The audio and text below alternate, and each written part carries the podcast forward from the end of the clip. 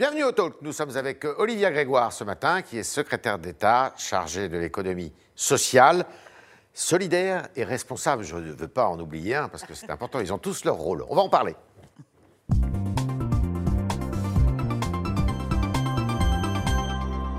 Olivia Grégoire, bonjour. Bonjour Yves. Alors, avant de parler de la politique, des régionales, du président de la République qui est omniprésent, omnipotent, on a, envie de dire, bon, il y a quand même euh, quelque chose qui euh, vient d'être lancé, qui est une plateforme justement qui euh, consacre un peu, je dirais, le, travail de plusieurs mois de votre ministère,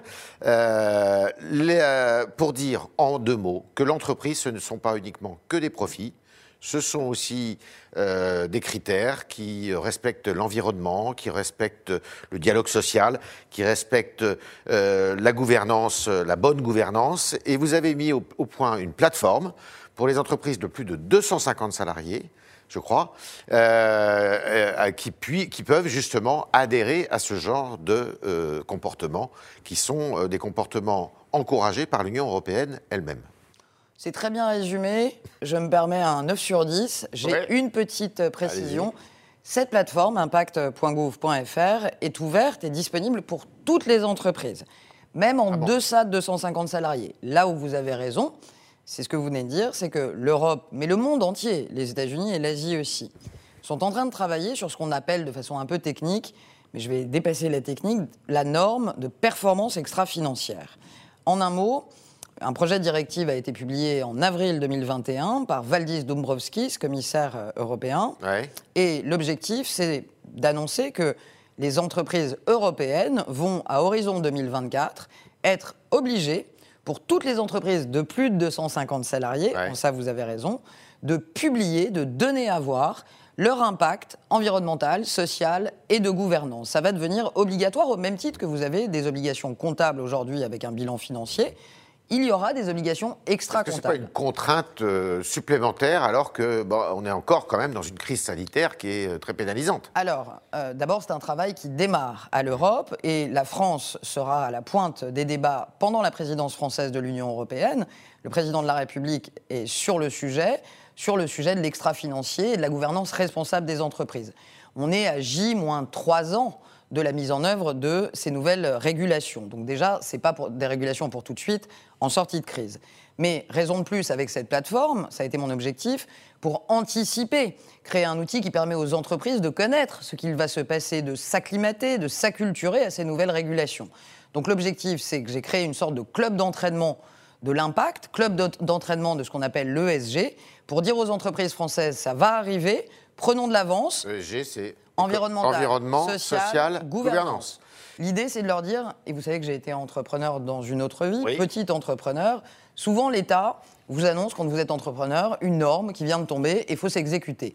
Moi, j'ai pris un peu d'avance, plutôt que de les laisser se débattre, l'idée d'impact.gouv, c'est de leur donner un endroit, des objets, des outils pour se battre en vue de cette Est-ce qu'il y prochaine aura des régulation. sanctions pour ceux qui ne respectent pas cet engagement-là? Ça n'est pas à cette heure au niveau européen l'angle par lequel nous prenons le débat.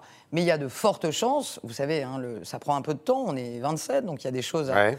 Il y a le Parlement, il y a ensuite ce qu'on appelle le trilogue, il y a ensuite les transpositions, donc je ne peux pas garantir qu'il n'y aura pas de sanctions à l'atterrissage pour les entreprises qui ne respectent pas ces obligations, au même titre que vous avez des sanctions quand vous ne respectez pas les obligations purement financières. Alors en France, il y a aussi des élections régionales avec euh, un candidat en Ile-de-France, puisque c'est votre région.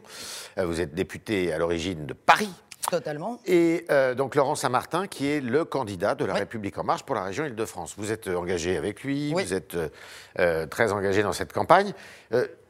Est-ce que, sincèrement, euh, vous, vous estimez que cette campagne, euh, elle est euh, suffisamment audible, il est suffisamment audible par rapport à la, à la, à la présidente sortante, qui est Madame, Madame Pécresse. Et on a l'impression, surtout, que cette campagne, eh bien, elle est complètement accaparée par le président de la République, qui n'arrête pas de parler, on le voit partout.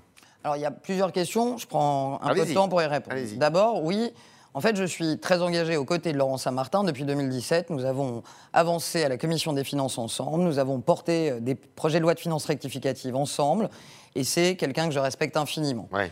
On me dit notoriété, notoriété. Oui, euh, rien de neuf sous le soleil. Quelqu'un, un jeune homme euh, élu en 2017 euh, versus une femme engagée depuis 20 ans ou 25 ans en politique. c'est pas anormal qu'il soit moins connu.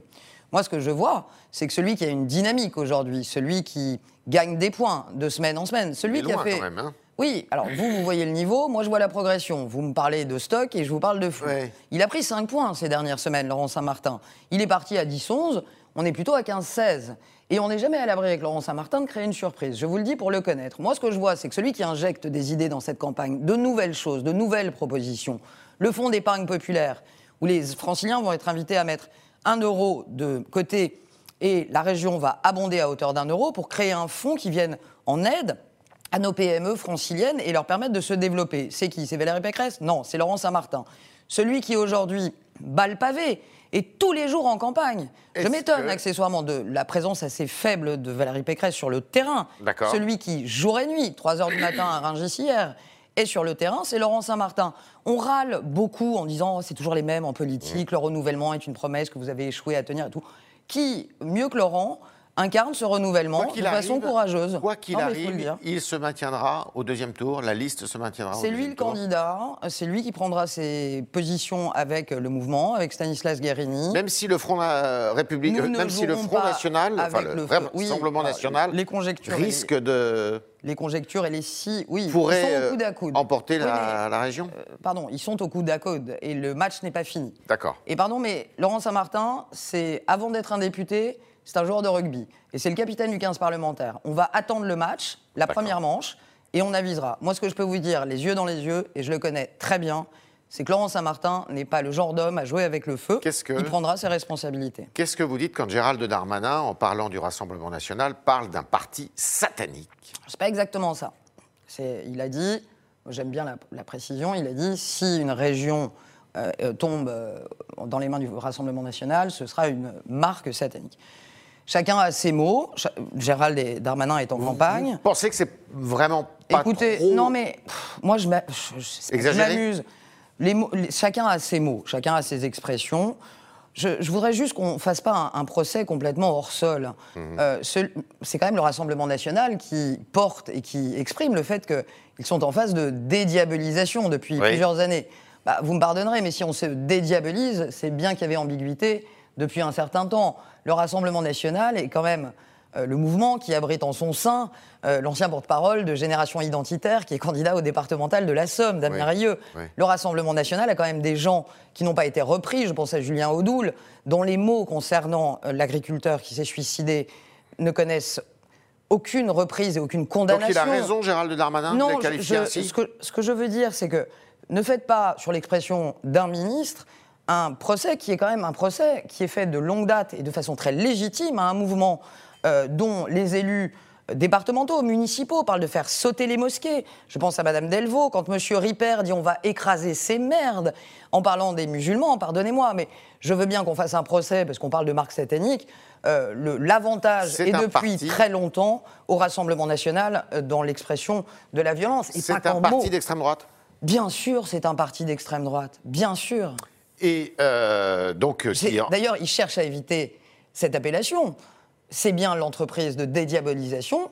Et si on n'a pas de problème de, de- de diabolisation, on n'a pas à se dédiaboliser. Est-ce que c'est un risque l'extrême droite en France, pas uniquement euh, sur le plan électoral, mais quand on voit que ce jeune homme qui a donné une gifle au président de la République en début de semaine, eh bien, pas ne se réclame pas de l'extrême droite, mais il véhicule des idées qui le sont un petit peu quand même. Un petit peu beaucoup. Est-ce que vous estimez que ça reflète une Alors- montée en puissance d'un danger? Il y a deux choses. Première question, est-ce que le Rassemblement national est un danger? Euh, Il faudrait être aveugle pour dire le contraire. Euh, on a vu ce qui s'est passé en 2017, on a vu le second tour, on voit euh, avancer euh, les idées souvent masquées, dédiabolisées, un peu matinées, satinées du Rassemblement national. Pour autant, ce sont les mêmes et les fondamentaux sont les mêmes. Et donc oui, c'est un danger, ça l'était, ça le demeure, ça le sera. Et c'est notre combat au sein de La République en marche euh, que de les battre ou de les faire battre quand c'est possible. Pour ce qui est euh, du, du- de la deuxième euh, partie de... C'est-à-dire de cette, euh, jeune- ce jeune homme qui a donné une gifle au président. La ligne n'est pas facile, mais je vais vous dire ce que je ressens. moi. Il a raison de relativiser. J'ai cru que vous alliez me demander s'il avait eu raison de Non, gifler non, non, le non. président. Le Non. président a dit il faut relativiser. Oui, alors j'ai rien de mieux à dire. Je voudrais dire, je pense que il faut qu'on soit équilibré. Il faut pas banaliser, donc c'est normal Ouais. qu'on en parle.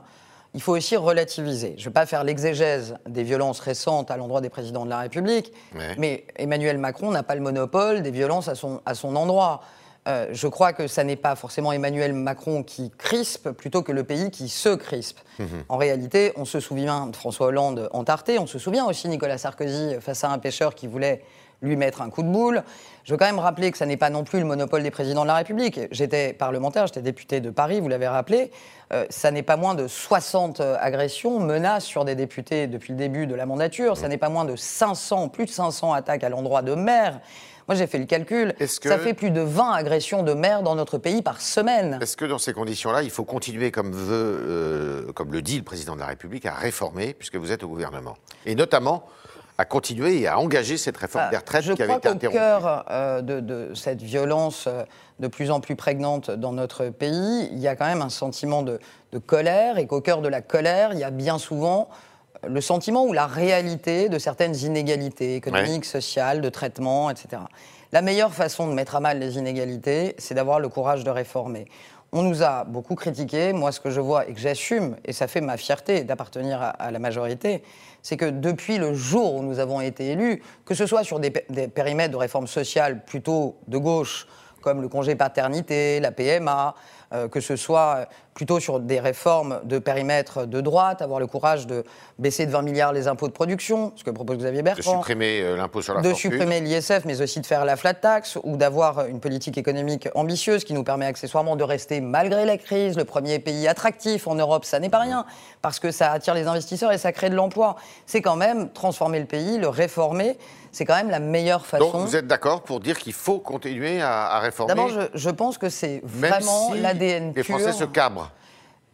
Les Français de tout temps, moi j'ai une appétence pour la politique depuis maintenant plus de 20 ans, ont toujours eu une tendance à se cabrer ou à rejeter un certain nombre de réformes ou de transformations, souvent par euh, angoisse ou par peur de ce que ça va entraîner. Non, non, non, non, je ne crois pas que ce soit réfractaire. Je crois que c'est une, forme d'angoisse, d'appréhension de la réforme, et surtout d'appréhension des effets de la réforme. On dit souvent qu'on sait ce qu'on perd, on ne sait pas ce qu'on y gagne. Et donc, c'est très important pour nous euh, d'essayer d'expliquer, peut-être de reprendre certains ouvrages de façon différente. Je pense aux retraites, le président a été assez clair, il faudra oui, réformer, mais aussi tenir compte de ce qu'on a vécu et des échecs qu'on a pu connaître en la matière. Mais le courage de transformer ce pays, je veux dire, c'est c'est le, caractère le plus central, c'est au cœur de l'ADN progressiste de la République en marche. Et au-delà d'être au cœur de notre ADN, je crois fondamentalement que c'est ce dont notre pays a besoin. Ne pas le réformer, c'est s'assurer de la montée encore plus forte des violences dans les années qui viennent, parce que les inégalités ne s'arrêteront pas par la grâce de Dieu. La République en marche, c'est un parti ou un homme? C'est un peu les deux, mon général. Bon. Bah, que je ne suis pas général. Non, mais pas encore, peut-être un jour, mais c'est d'abord un mouvement, un mouvement de militants, un mouvement challenger aussi euh, dans ces élections qui injectent euh, des idées. J'ai essayé de vous en citer euh, une ou deux sur l'île de France. moi, je vois que les, présidents et présidentes sortantes sont assez centrés sur ce qu'ils ont fait, qu'ils souhaitent prolonger. La République en marche, c'est un vivier d'idées, un vivier de militants. Et oui, mais en fait, on peut refaire aussi l'exégèse des, des, derniers présidents. Jacques Chirac était aussi l'homme d'un parti, d'un mouvement. François Hollande était l'homme d'un parti, d'un mouvement il n'y a rien d'anormal à ce qu'Emmanuel Macron euh, soit l'homme de la République en marche, qui est un mouvement. On est avec Olivier, Olivia Grégoire ce matin, pardon, euh, secrétaire d'État à l'économie sociale, solidaire et responsable.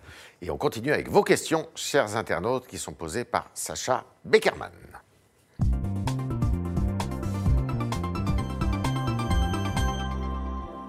Bonjour Sacha. Bonjour Yves, bonjour Olivia Grégoire. Alors une première question, le G7 est tombé d'accord il, y a une dizaine de jours sur un taux mondial d'impôt sur les sociétés d'au moins 15%. Euh, sur Twitter, Michel craint une action de communication. Que lui répondez-vous? Alors que Michel, euh, c'est pas illégitime de craindre la communication. C'est un taux qui est, d'ailleurs très inférieur à celui qui, existe en France. Hein. On va refaire le match une minute juste pour Michel. Euh, moi, j'étais député à la commission des finances. Je me rappelle qu'en octobre 2018, Bruno Le Maire est venu voir la commission des finances en proposant un projet de taxation des GAFA. Je me rappelle d'ailleurs de notre solitude. Pardon Michel, ça va vous ennuyer, mais je me permets.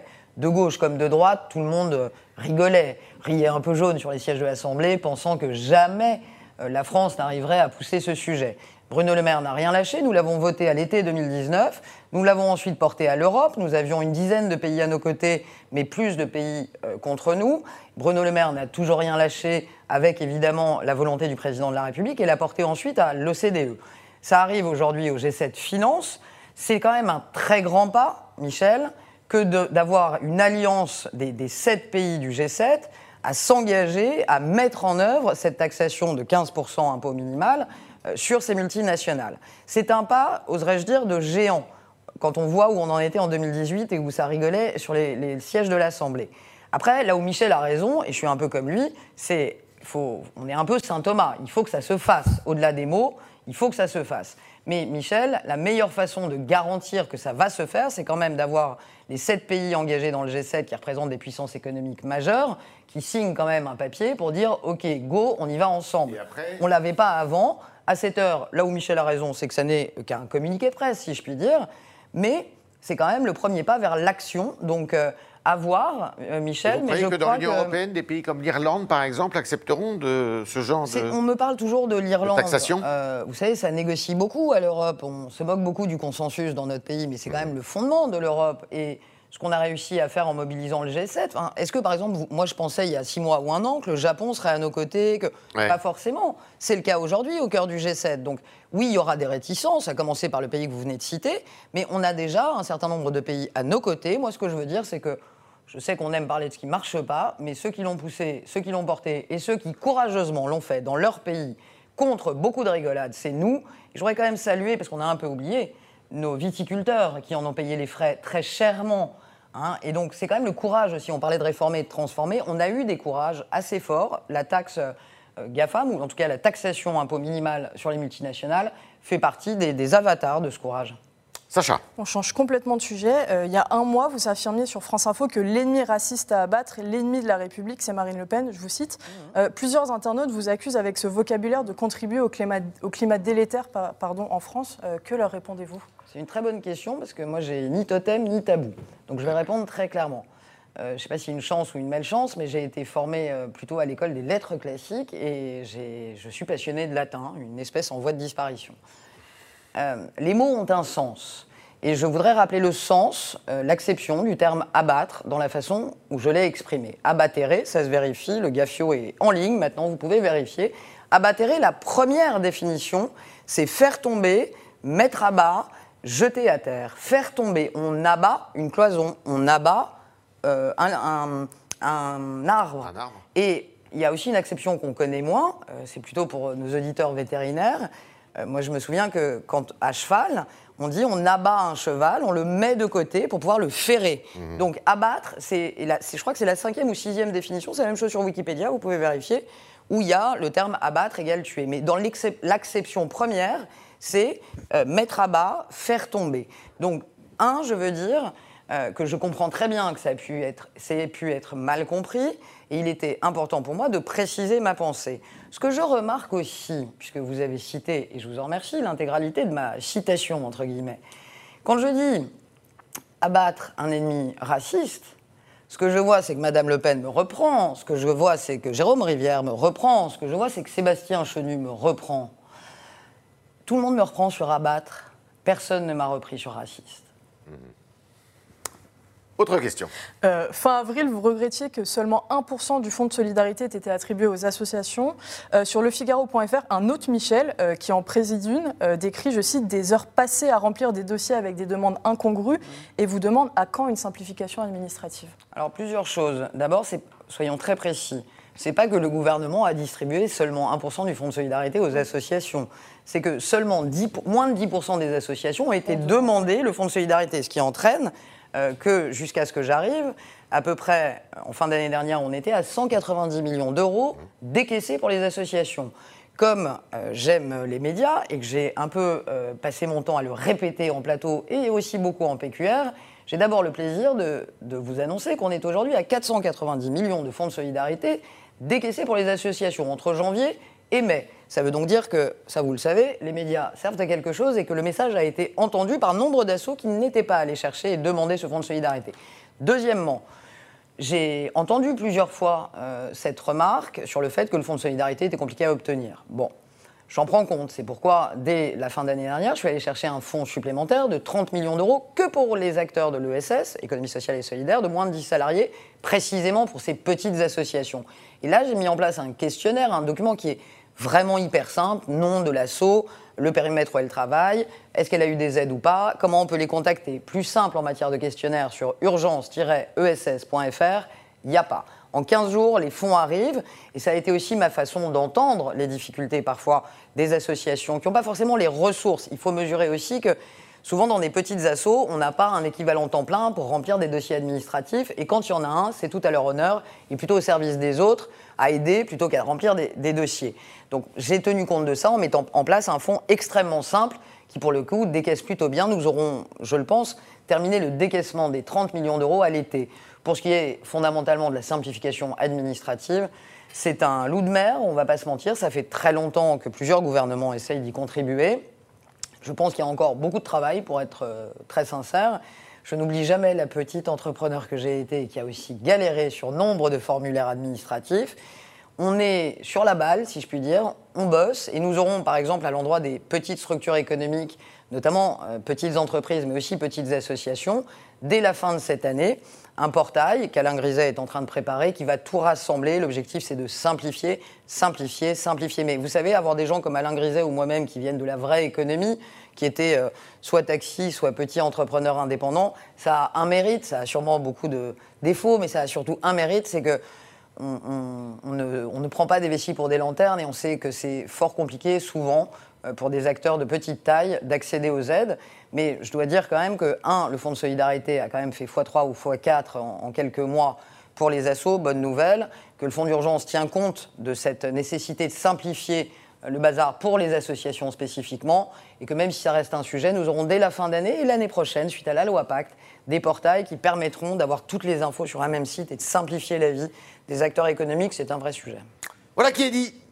Merci Olivia Grégoire, merci beaucoup d'avoir répondu à toutes nos questions. Merci à vous autres internautes d'avoir été très nombreux au rendez-vous qui euh, avaient profité de la voix de euh, Sacha Beckerman pour poser vos questions. Merci Sacha et évidemment à lundi si vous le voulez bien.